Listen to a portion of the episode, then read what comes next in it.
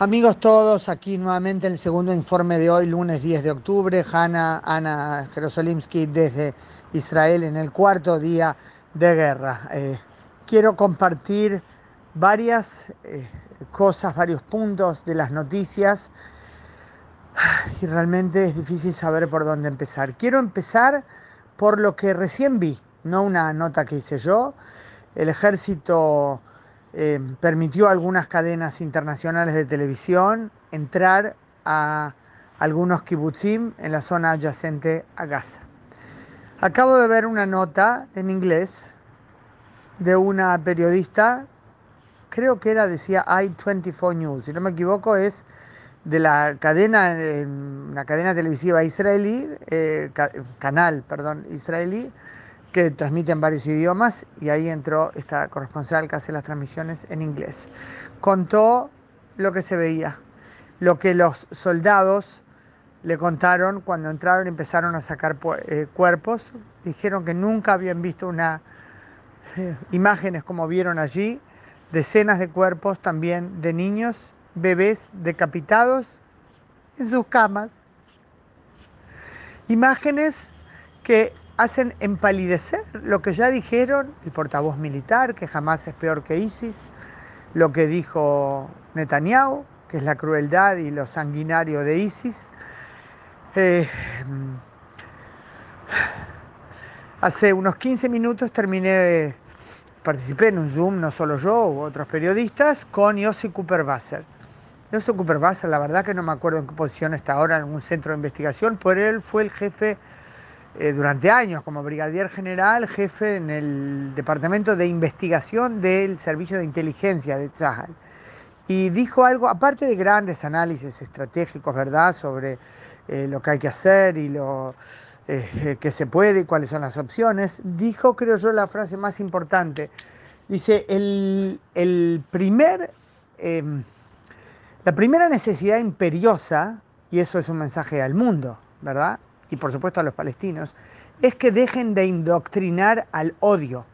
No solo jamás, sino también la autoridad palestina, que alimenta a sus jóvenes y a sus niños de odio, dando legitimidad a una educación que de hecho educa, perdón la redundancia, a su gente al terrorismo.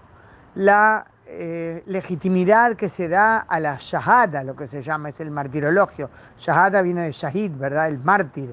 Morir, pero no es morir por una causa noble, porque mártir puede sonar muy bien. No, es, morir asesinando.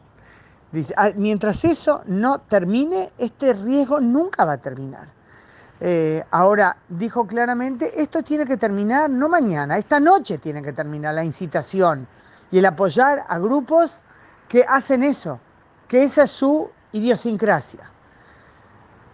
Dijo que la realidad que se vivía hasta el 7 de octubre a las 6 y media de la mañana no puede existir más.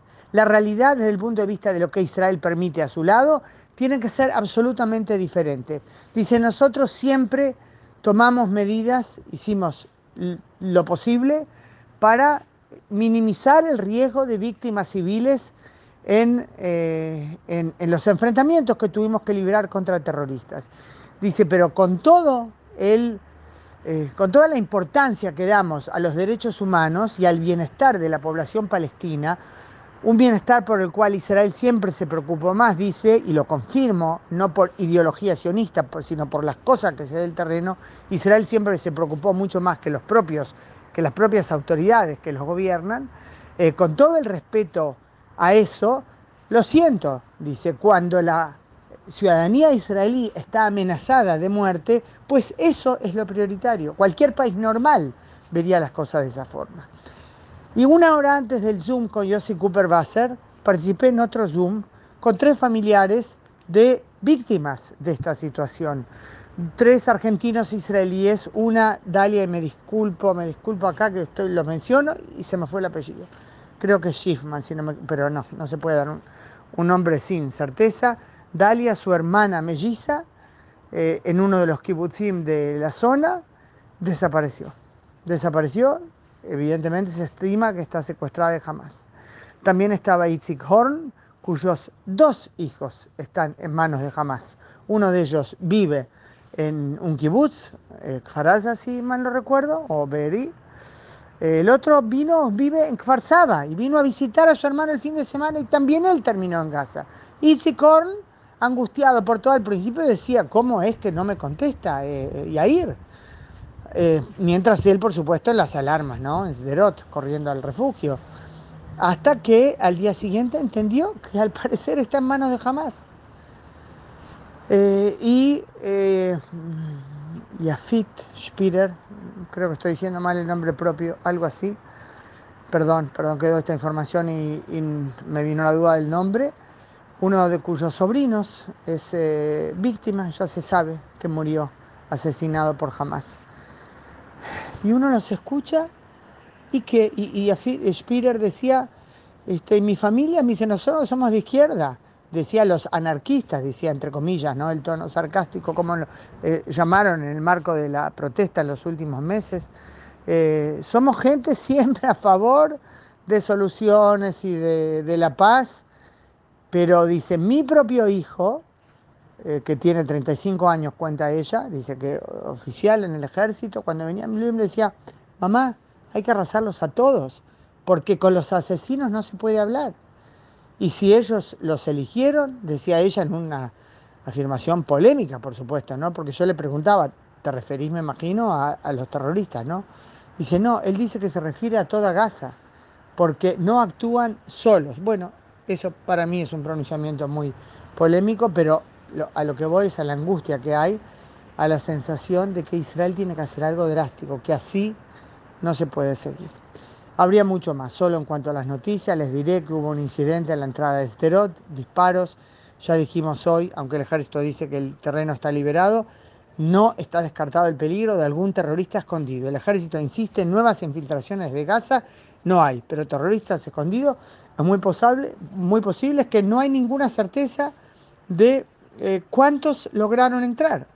Ahora, también hubo eh, lanzamiento de cohetes desde, o de proyectiles morteros desde el Líbano, alarmas también en el norte, eh, varias andenadas de cohetes hoy a Tel Aviv, a Ashkelon y a las zonas adyacentes en Gaza.